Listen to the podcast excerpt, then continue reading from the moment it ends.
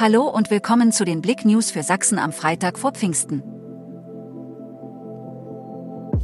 30. Wave Gothic Treffen startet in Leipzig. Es ist Tradition. Jedes Jahr hüllt sich Leipzig an Pfingsten in Düsternis.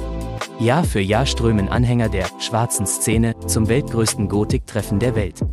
Das Besondere, die ganze Stadt beteiligt sich an dem Spektakel. 61 Event-Location, darunter sogar die Oper und das Gewandhaus, präsentieren thematische Events. Großbrand auf Gelände einer Brauerei im Erzgebirge. Zu einem Großbrand wurden mehrere Feuerwehren am Donnerstag nach Oberscheibe auf das Gelände der Brauerei Fiedler alarmiert. Angekommen brannte es in einem Mehrfamilienhaus im Bereich einer angebauten Doppelgarage in voller Ausdehnung. CFC muss drastisch sparen, halbe Stammelf erhält keinen neuen Vertrag. Im Kader des Chemnitzer FC wird es in der kommenden Saison einschneidende Veränderungen geben.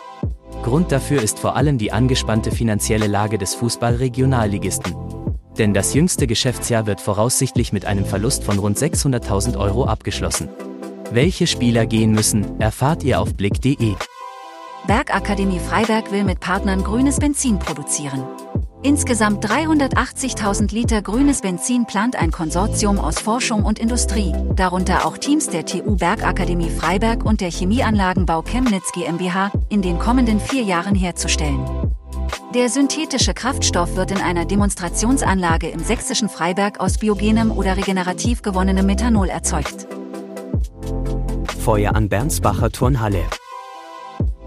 Kurz nach 23 Uhr heulten am Donnerstagabend die Sirenen in Bernsbach. Eine Zeugin bemerkte Flammen und Rauch hinter der Turnhalle und alarmierte die Feuerwehr. Beim Eintreffen der Feuerwehr stand eine Mülltonne hinter der Turnhalle in Flammen. Mittels Schnellangriffsschlauch ging man gegen die Flammen vor. Durch das schnelle Eingreifen der Feuerwehr konnte eine weitere Ausbreitung der Flammen auf die Turnhalle verhindert werden. Danke fürs Zuhören. Mehr Themen auf blick.de